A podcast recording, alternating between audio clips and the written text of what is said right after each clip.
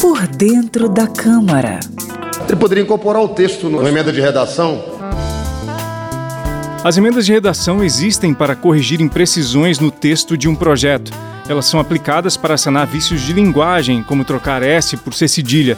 Esse tipo de emenda também repara em correção de técnica legislativa, por exemplo, denominar o único parágrafo do artigo como sendo artigo 1. Nesse caso, o correto deveria ser parágrafo único. Finalmente, as emendas de redação corrigem lapso manifesto, como erro na numeração de um artigo do texto. O propósito é ter uma redação que represente de maneira correta e fiel a intenção dos legisladores. Por dentro da Câmara.